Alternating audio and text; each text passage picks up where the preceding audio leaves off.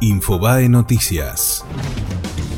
El gobierno preparó un paquete de medidas para contener a las organizaciones sociales. Habrá un refuerzo de los montos destinados al plato per cápita entregado por el Ministerio de Desarrollo Social en comedores escolares y merenderos, un mayor volumen de alimentos en los programas de transferencia alimentaria y una actualización de los montos de los programas sociales que se definirá este viernes en el Consejo del Salario Mínimo Vital y Móvil. Una vez más, la Argentina le propondrá al FMI una renegociación de su deuda. El ministro de Hacienda, Hernán Lacunza, afirmó: Hemos propuesto al FMI iniciar el diálogo para reperfilar los vencimientos de deuda. Además, anunció cuatro iniciativas para aliviar la carga financiera en el corto y en el mediano plazo y garantizar estabilidad. Por su parte, el fondo dijo que analizará el impacto de los anuncios. El organismo de crédito emitió un comunicado en el que aseguran que el personal del fondo está en proceso de analizar las medidas y evaluar su impacto y detallaron que seguirán al lado de Argentina en estos momentos desafiantes.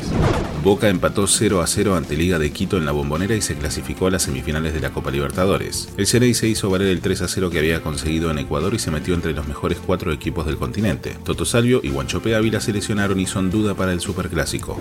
Asaltaron al ex intendente de Quilmes, Francisco Barba Gutiérrez. Delincuentes lo abordaron cuando bajaba del auto junto a uno de sus cinco hijos. En un video se puede ver el momento en que los cuatro sujetos lo abordan en la puerta de su vivienda ubicada en la calle Liniers al 900 en Quilmes. Fue Infobae Noticias.